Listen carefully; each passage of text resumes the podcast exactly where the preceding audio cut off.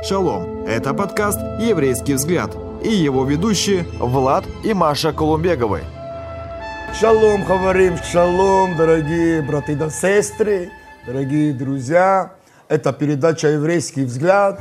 И мы рады снова быть вместе. И сразу представляю нашего гостя, как говорят, не отходя от кассы, у нас в гостях всем известный вам в такой еврейском, мессианском, христианском кругу Анатолий Эмма, настоящий аид из Одессы. Благодарю за приглашение. Вот, но видите, мы, друзья, мы как бы начали с такой позитивной ноте, и, но тема сегодняшней передачи у нас не менее позитивная, но серьезная. серьезная. Так что даже могу сказать, пристегните ремни. Наоборот, надо расстегнуть ремни. Расстегните Расслабиться. ремни. Просто наслаждаться. Да, да, да. Я с тобой согласен на сто процентов. Почему на сто процентов? Потому что мы в шабате. Ну что, Толик, Анатолий, друзья, мы тогда начнем говорить о нашей теме. Тема актуальная, актуальная в наше сегодняшнее время в Украине, которая переживает войну, агрессию, к сожалению, соседнего государства, казалось бы, братского, но мы видим, какое братское отношение проявляет соседнее государство Российская Федерация. К сожалению. Потому что российско-украинская война, которую Россия начала, это даже больше по масштабу, чем все кавказские войны, в которых, в которых ты оказался ну, очевидцем. Не только, и не только.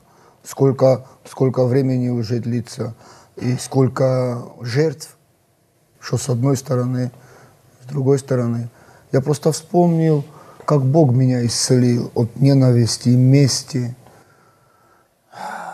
И я подчеркиваю, это Бог меня исцелил. Потому что с 89 -го года до моего покаяния я жил жизнью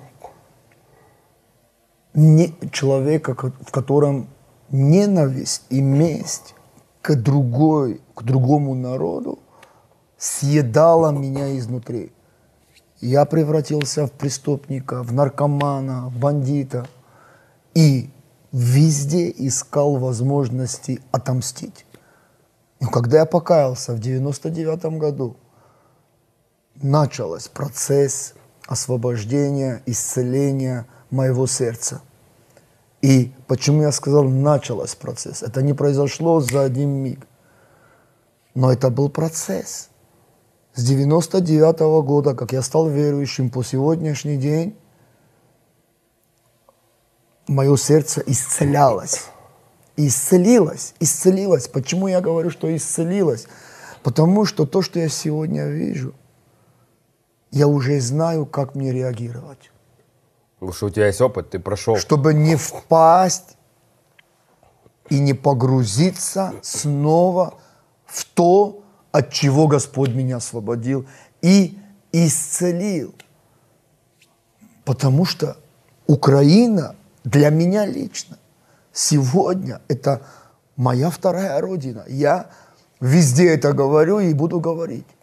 В Украине я получил спасение в вечную жизнь, прощение моих грехов.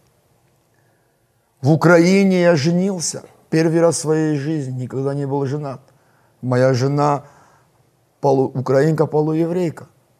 В Украине у меня родилась дочь. В Украине мы ждем второго ребенка. В Украине все мои друзья, моя духовная семья. Это моя вторая родина. И честно тебе скажу, первая моя реакция, когда началась война, это взять оружие. Это первая моя реакция. Взять оружие и идти воевать. Но потом я себя остановил. Стоп, стоп, стоп, стоп. Стоп, стоп. И начал уже трезво оценивать ситуацию и трезво, адекватно начал действовать. Не буду говорить, там, чем я занимался и занимаюсь, и как помогаю, чем могу. Но больше всего хранимого храни свое сердце, чтобы не уподобиться тем, кто проявил агрессию и пошел войною. И это зло, это великое зло. Ты правильно привел пример этого еврейского мудреца.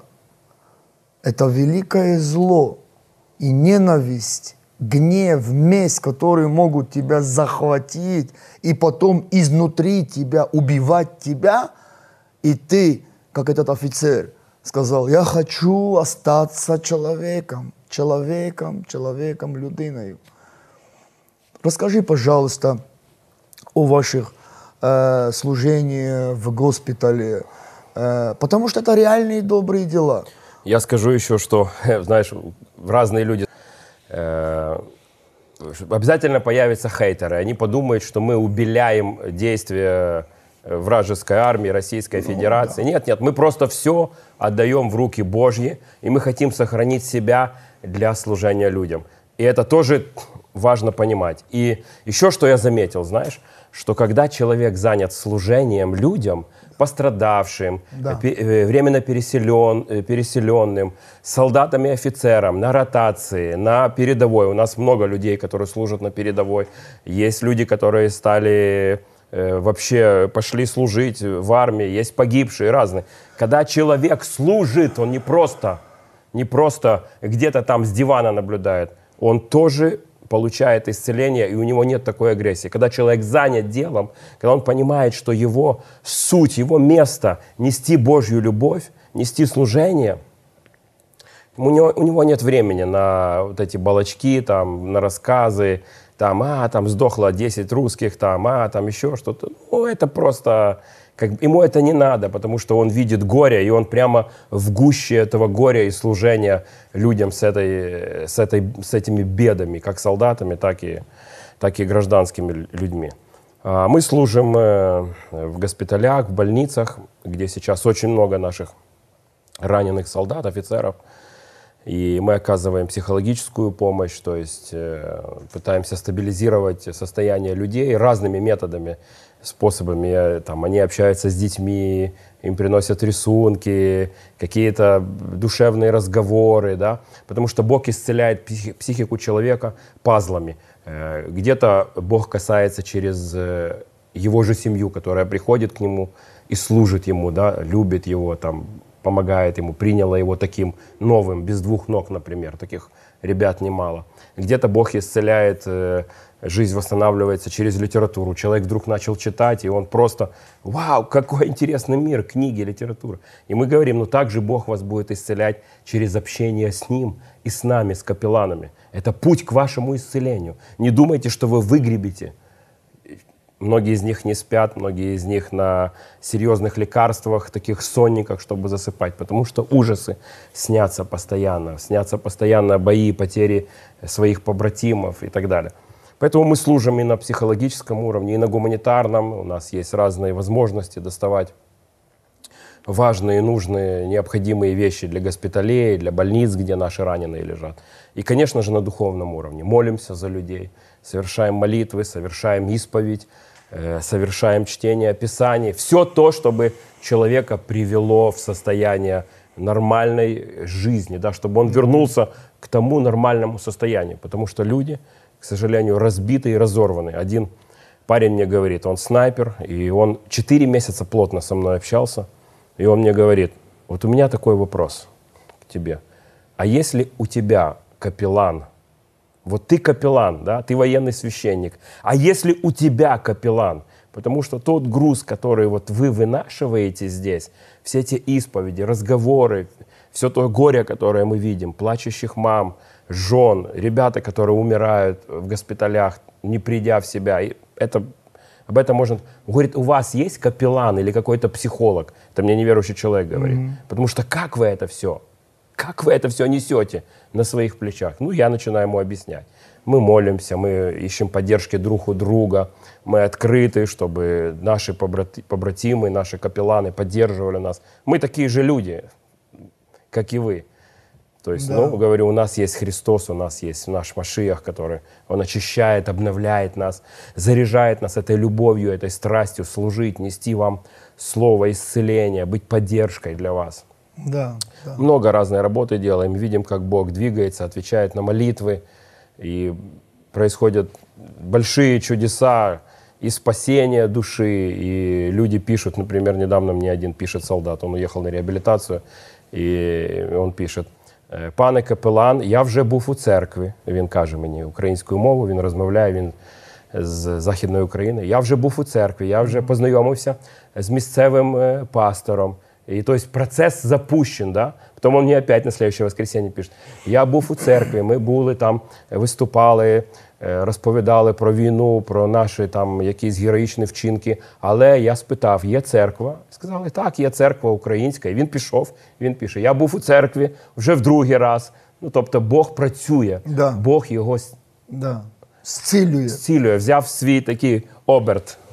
Да, слава Богу, слава Богу. Дорогие друзья, важная тема, непростая тема, актуальная тема. И в том ключе, о котором мы говорим, мы хотим донести, чтобы мы как верующие, и как уже Анатолий сказал, пример неверующего офицера, мы хотим, чтобы мы не превратились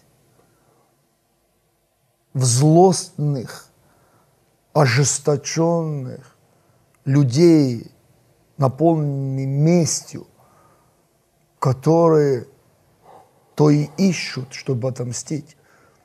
В этом нету здравого смысла, потому что нам надо дальше жить и строить свой, свою жизнь, и строить свои семьи, строить свою страну.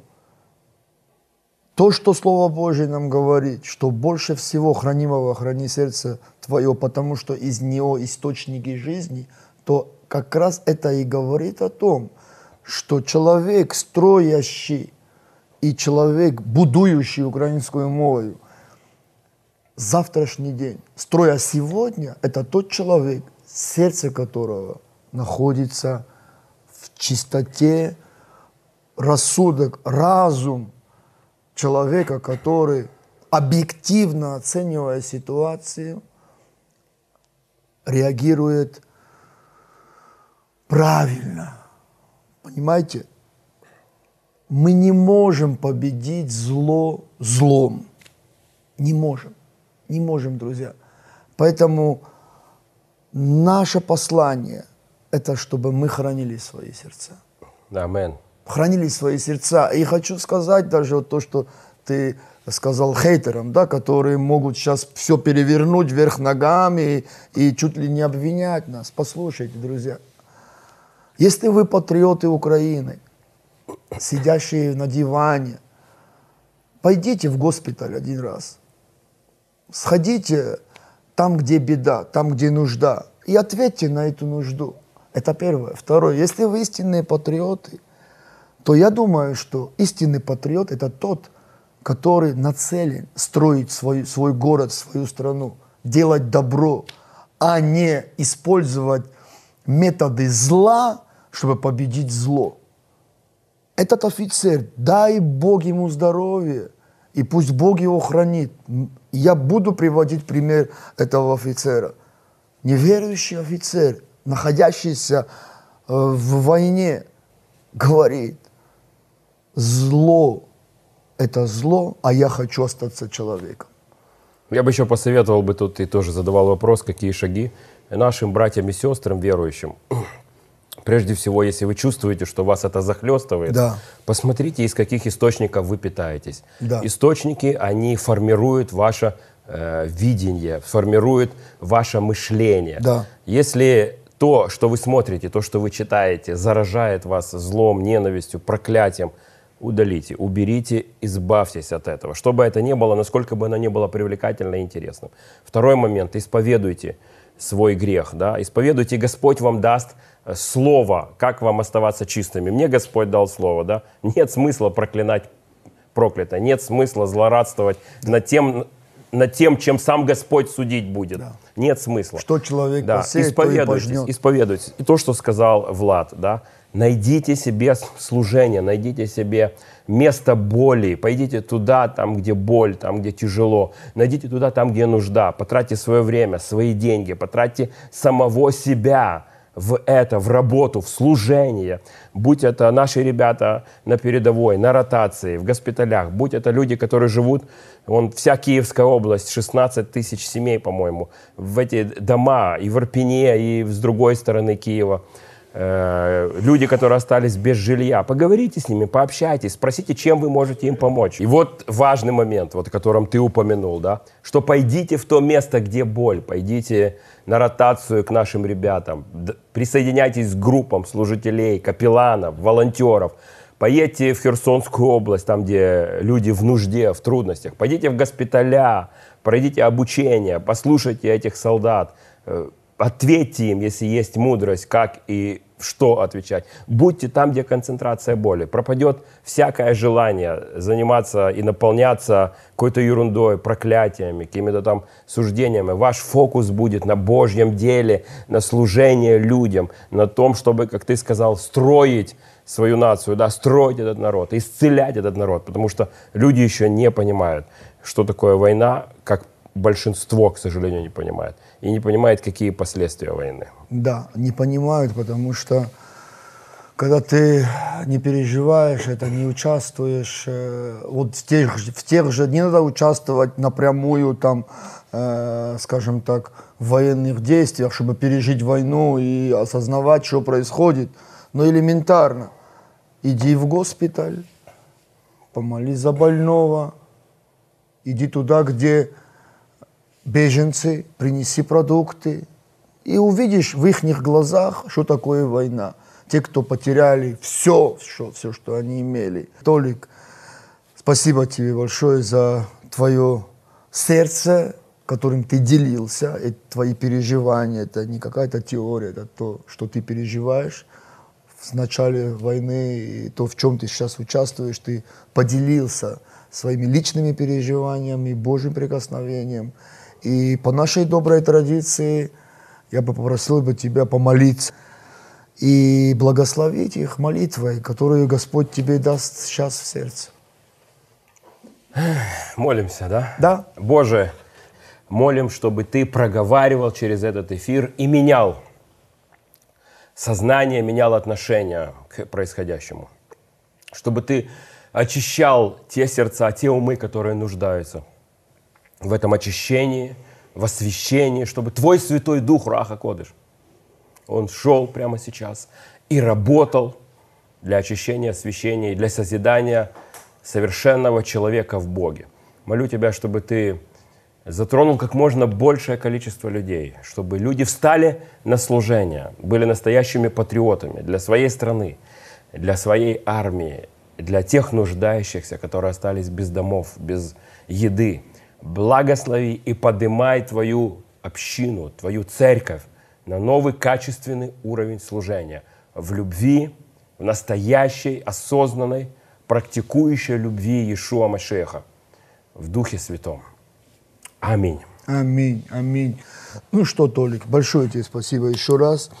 Пусть Бог благословит тебя, твою семью, твоих девочек и ведет тебя дальше и в служении, и в своей воле, чтобы ты приносил много-много плодов в Царство нашего Небесного Отца. Спасибо тебе. Приймаю, дякую. Шалом, друзья, и до следующей встречи на передаче «Еврейский взгляд». Друзья, спасибо, что были с нами. А больше интересного вы найдете на YouTube-канале «Еврейский взгляд».